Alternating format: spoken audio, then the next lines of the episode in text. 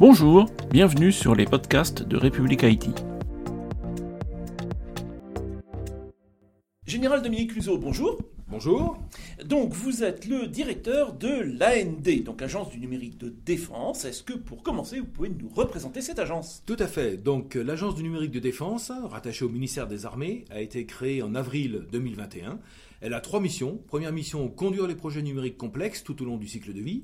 Deuxième mission, conseiller l'ensemble des autorités du ministère sur les aspects périmètre, ressources, compétences. Et la troisième mission, mettre en œuvre la politique industrielle dans le domaine des technologies numériques, des systèmes d'information. Alors, comme tout le monde, je dirais presque, vous avez besoin d'hommes et de femmes. Euh, comment vous faites pour gagner la guerre des talents? En effet, la guerre des talents, c'est une préoccupation de tous les jours, puisqu'on s'intéresse à des objets comme le cloud, comme la téléphonie sécurisée ou comme d'autres systèmes d'information qui ont besoin de technologies modernes. Et, euh, et en fait, euh, on essaye de recruter un certain nombre de talents. On s'adresse aussi à l'ensemble des différents industriels via les contrats que nous passons.